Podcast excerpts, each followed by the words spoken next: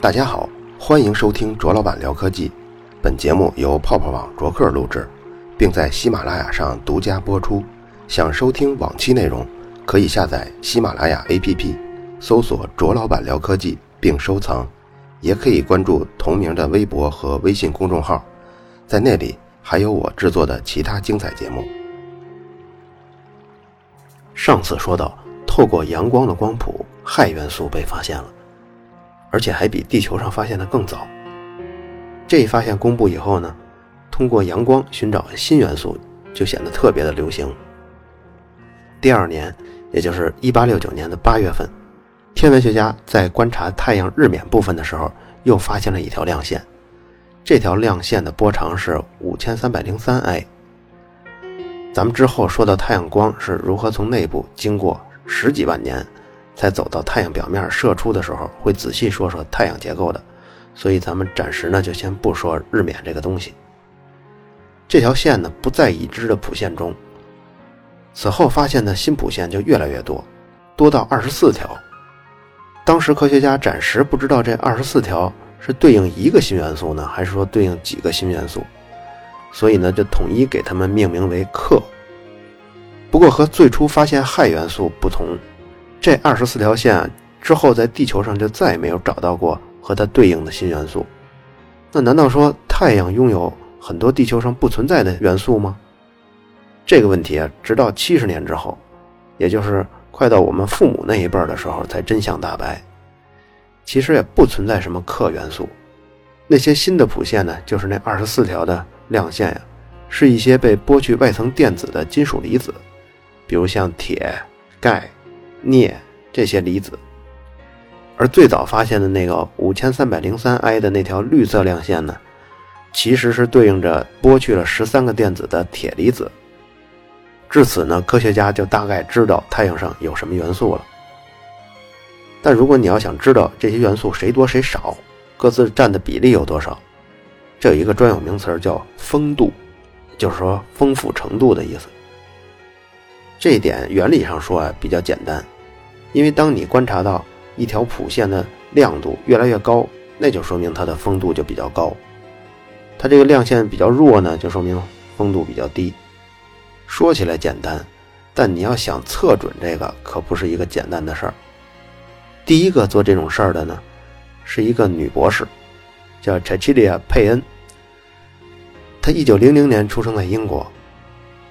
十九岁的时候，他是听了之前咱们说的爱丁顿的验证广义相对论的故事，一下就迷上了天文学，而且他还亲自听过爱丁顿的讲座。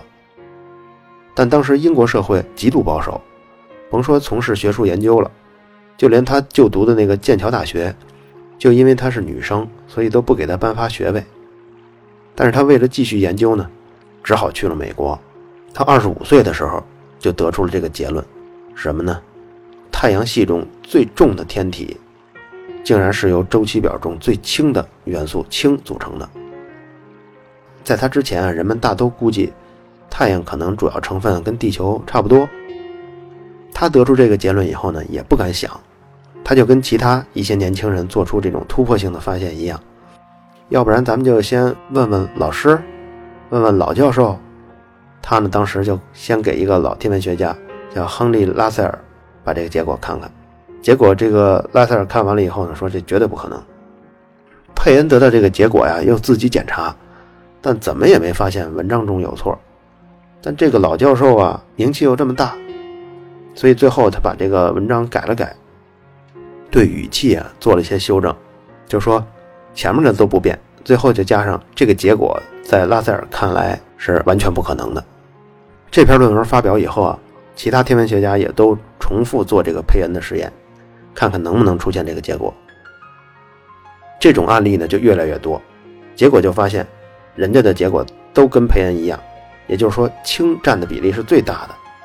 直到拉塞尔，就这个老教授自己也做了这个实验，发现还真的是佩恩这个结论。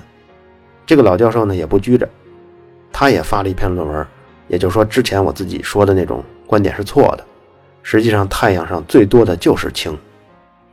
最终这个结论就被天文学界广泛的认同了，佩恩在之后也继续他的研究，而且他还成了哈佛大学有史以来第一位女性的正教授跟第一位女性系主任。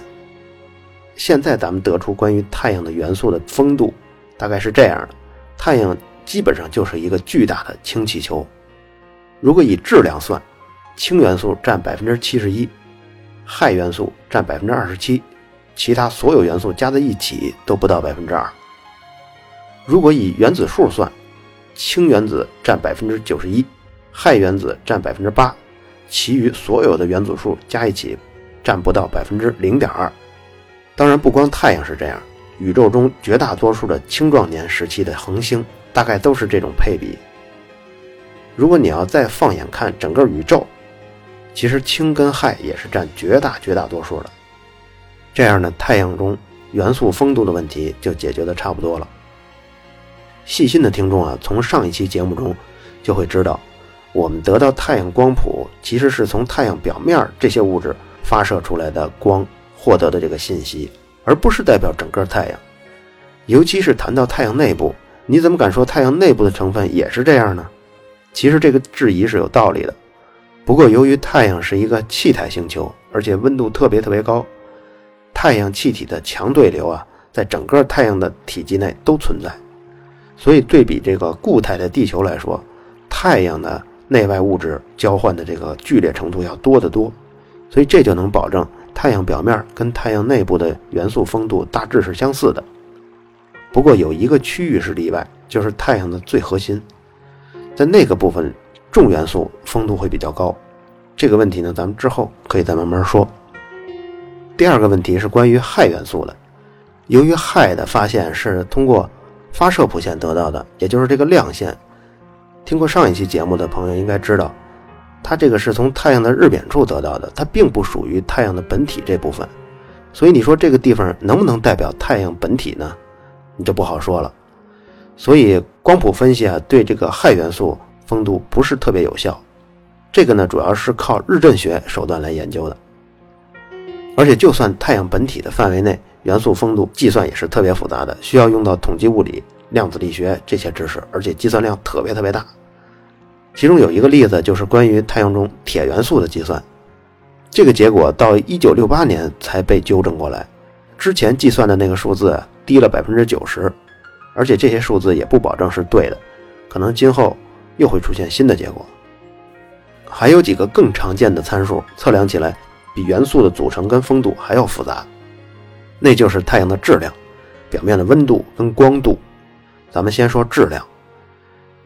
日常生活中我们接触的质量挺多的，比如说这手机三百克，那个平板电脑是七百克，人体的体重是多少多少克。但你发现没有？因为它总是跟引力绑定在一起的，所以对我们来说有一个直观的了解。如果咱们不在地球的引力场中，你怎么比较两个漂浮在真空中的物质？谁的质量多，谁的质量少呢？那你一下就蒙住了吧？我们只能找其他的方法。太阳传达给我们的信息呢，有光，还有引力。但人们对引力的研究啊，比光研究晚得多。光从古希腊的时候就已经有了，但引力呢？这回咱们又说到牛顿，他在《自然哲学的数学原理》这本书中，完整的阐述了运动定律跟引力定律。牛顿当时有这么一句话：“如果说我看得比别人远一些，那是因为我站在巨人的肩膀上。”这句话呢，历史上有两种解读，正面的一种呢是被看作牛顿的谦虚；如今一种看法呢是比较流行的，说是在嘲笑胡克的身材矮小，因为这句话出处啊，他是在牛顿给胡克写回信的时候写的这句话，而且那时候两人的关系特紧张，正在发生矛盾。不过，从这本书的作者卢昌海看，其实还有一种更合理的理解。这句话呀，他不是牛顿第一个人说的，从十二世纪以来就经常被一些伟人拿来用。所以牛顿这么说呢，可以理解为他既不是谦虚，也不是为了嘲笑胡克，而是为了把自己比喻成伟人这个身份。我觉得这个理解还是更站得住脚。那么，牛顿对引力定律的阐述，他是站在谁的肩膀上了呢？就是在他之前的那一代天文学家，尤其是以开普勒为主。开普勒三定律都是在描述天体运动的，其中第三定律这么说：他说，行星轨道长半径，长半径就是指，因为行星的轨道都是椭圆嘛，长半径就是那个半径长的那个那长轴的一半。说这个行星轨道长半径的三次方与轨道周期的平方之比是一个常数。你比如地球的轨道开普勒常数是二点五乘以十的十九次方，月球的轨道呢，开普勒常数又不一样了，是七点六乘以十的十三次方。利用牛顿的运动定律跟万有引力就可以证明。这个过程呢，咱们就不多说。音频节目啊，你要听证明也是挺痛苦的。有了这个定律呢，质量这个单位就一下出现了。不过开普勒常数中啊，还包含着有一个万有引力常数。大家还记得万有引力常数吧？就是六点六七乘以十的负十一次方，单位是牛米方每千克的平方。这咱们初中还是高中应该都背过。这个数值呢，在牛顿那个年代是没人知道的。虽然牛顿发现了引力的定律，但是这个常数当时没人算得出来。结果咱们说半天呢，也白高兴了，因为这样质量你还是算不出来。不过还是有一点可以做的。就是可以求出太阳的质量跟地球质量之比。具体的怎么求呢？其实就是刚才这些规律中就可以解了。但咱们呢，还是不说过程了，直接给结论。这个数字呢，就是这个比啊，是三十三万，就是太阳的质量是地球的三十三万倍。所以我们只要有地球的质量，太阳质量就乘出来了。现在的问题就转为测定地球的质量。测定地球质量呢？还是绕不开万有引力常数。万有引力的相关计算，咱们在初中应该做过不少题。就是说，两个物体间的引力大小，就等于它们的质量相乘，再除以它们相距的这个距离的平方，最后再乘以一个引力常数。所以，如果我们能设法知道两个已知质量的物体的引力的话，那它这个质量啊、距离又是已知的，这样引力常数不就能算出来了吗？这个解决办法，你跟我都能想象出来，那就更别提人家牛顿了。但牛顿为什么也没有求出万有引力常数呢？那就是因为这实验难度太高了。在实际生活中表现出来的这个引力啊，都是很小很小的，你几乎无法测量。能够观察到引力现象的，都是天体之间的。可测量天体之间的引力呢，你又缺少天体质量这个数据，所以呢，你要用天体算，你就不知道质量；你要用质量算。这个引力又太小，你就没法测量，这就陷入了一个死循环。但这个死循环啊，还是被突破了。卡文迪许在1798年突破了这一项测试。他那一年呢，用了扭秤实验，精确地测出两个日常质量的这样两个物体间的引力。最后测完了以后，引力常数结果就是6.75乘以10的负十一次方，跟那个咱们现在测的6.67相差不远。从现在的角度看，他当时能得出这样高的精度，真是超越当时人的想象了。因为直到一百多年后，才有人超越了他。得到这个值以后呢，地球的质量就出来了，是六乘以十的二十四次方千克。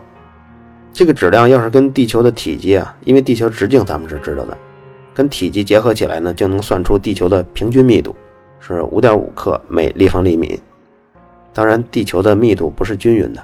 也是内核比较密，外壳呢比较稀，但总归我们知道地球的质量了。太阳的质量呢，再乘以三十三万倍，也就出来了，是二乘以十的三十次方千克。这个数用中文怎么读呢？就是两千亿亿亿吨。太阳的质量就这么解决了。下一个问题是光度。太阳时时刻刻都在散发着大量的能量，每秒能发出多少呢？这个就叫做光度。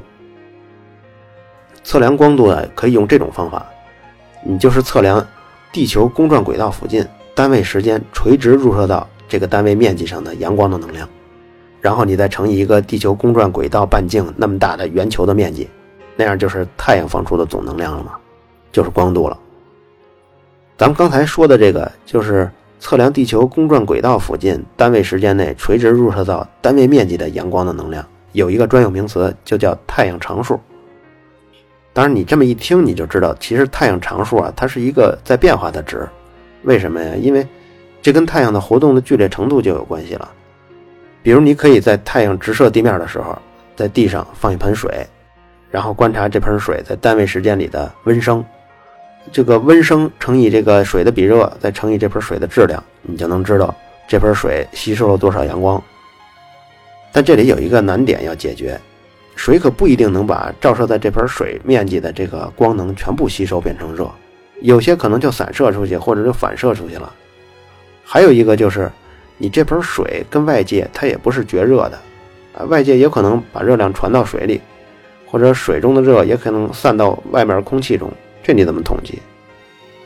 所以虽然这个测试的理论呢早早就摆在人面前了，最早测的叫普耶特跟郝谢尔，这两个人一八三七年就做过测试，测完了以后的结果呀，都跟后世这个实际正确结果差一半左右。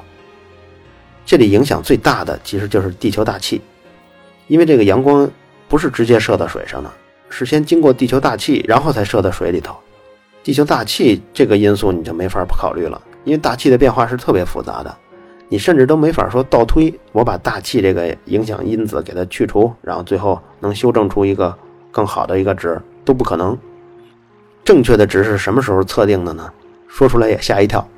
一九七八年，人们开始利用人造卫星对太阳常数进行测量，当然这也是托航天航空的发展才能实现，因为咱们能飞到地球大气外面去测量太阳了。最终这个值是一九九八年的时候才定下来的，这个值就被广泛认同了。